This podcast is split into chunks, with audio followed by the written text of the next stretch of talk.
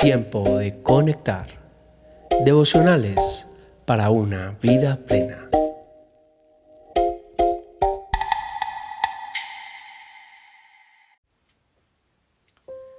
Tiempo de conectar. Enero 24. La fidelidad trae recompensa.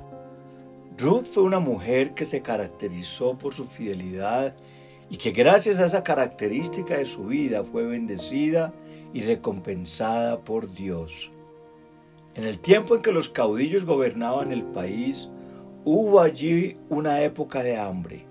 Entonces un hombre de Belén de Judá emigró a la tierra de Moab junto con su esposa y sus dos hijos. El hombre se llamaba Elimelech, su esposa se llamaba Noemí y, sus dos hijos Mailón y Quillón, todos ellos efrateos de Belén de Judá. Cuando llegaron a la tierra de Moab, se quedaron a vivir allí. Pero murió Elimelech, esposo de Noemí, y ella se quedó sola con sus dos hijos. Estos se casaron con dos mujeres moabitas, la una llamada Orfa y la otra Ruth. Después de haber vivido allí unos diez años, murieron también Maglón y Quilión, y Noemí se quedó viuda y sin hijos.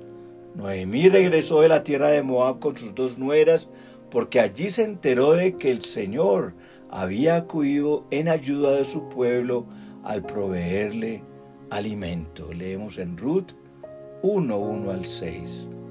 Ruth vivió tiempos muy difíciles donde tuvo que enfrentar hambre y escasez y los empleos eran muy escasos y los campos no estaban dando el fruto. Encontramos en versículos 7 a 10, salió pues con sus dos nueras del lugar donde había vivido y juntas emprendieron el camino que las llevaría hasta la tierra de Judá. Entonces Noemí les dijo a sus dos nueras, miren, vuelvan cada una a la casa de su madre que el Señor las trate a ustedes con el mismo amor y lealtad con que ustedes han mostrado con los que murieron y conmigo. Que el Señor les conceda hallar seguridad en un nuevo hogar al lado de un nuevo esposo. Luego las besó, pero ellas deshechas en llanto, alzaron la voz y exclamaron, No, nosotras volveremos contigo a tu pueblo. La fidelidad no es un deseo ni es una intención, es una acción. Somos fieles cuando demostramos serlo, no cuando deseamos serlo. Muchas personas aparentemente son fieles, pero ante el primer problema o dificultad dejan de ser fieles. Vuelvan a su casa, hijas mías, insistió Noemí. ¿Para qué se van a ir conmigo? ¿Acaso voy a tener más hijos que pudieran casarse con ustedes? Vuelvan a casa, hijas mías. Váyanse, yo soy demasiado vieja para volver a casarme.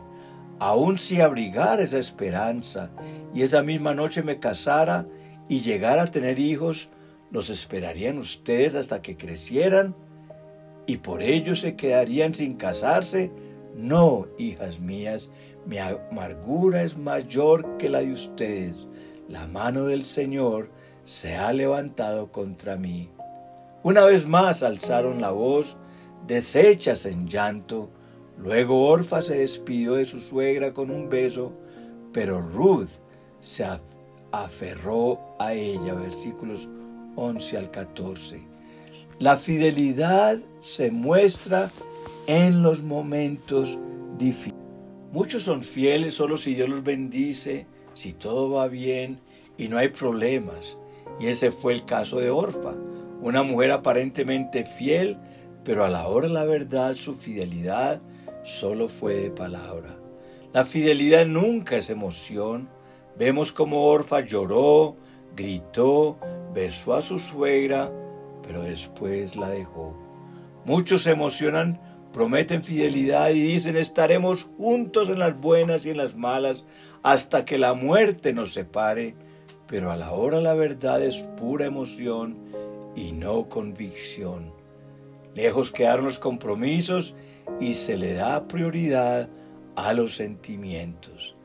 La verdadera fidelidad no es emocional, no son palabras, es acción. La fidelidad no se habla, la fidelidad se demuestra. Mira, dijo Noemí, tu cuñada se vuelve a su pueblo y a sus dioses, vuélvete con ella. Pero Ruth respondió, no insistas en que te abandone o en que me separe de ti, porque iré a donde tú vayas y viviré donde tú vivas. Tu pueblo será mi pueblo y tu Dios será mi Dios. Moriré donde tú mueras y allí seré sepultada. Que me castigue el Señor con toda severidad si me separa de ti algo que no sea la muerte. Al ver Noemí que Ruth estaba tan decidida a acompañarla, no le insistió más. Versículos 15 al 18. Ruth tenía una fidelidad no solo de palabra, sino de acción. Ella estuvo dispuesta a seguir fiel a sus compromisos. La fidelidad destruye, la infidelidad destruye las relaciones y trae desunión, mientras que la fidelidad fortalece las relaciones y trae una unidad perfecta. Es posible que el camino más fácil sea el de la infidelidad, pero el camino más seguro y que trae bienestar es la voluntad de Dios. Muchas veces no nos damos cuenta, pero somos infieles con Dios y cometemos adulterio en nuestros compromisos con Él. Dios siempre debe ocupar el primer lugar en tu corazón. Si somos fieles a Dios, le seremos fieles a los demás. Para terminar, Ruth 2, 11 al 14 dice, ya me han contado, le respondió vos, todo lo que has hecho por tu suegra desde que murió tu esposo, cómo dejaste padre y madre y la tierra donde naciste y viniste a vivir con un pueblo que antes no conocías.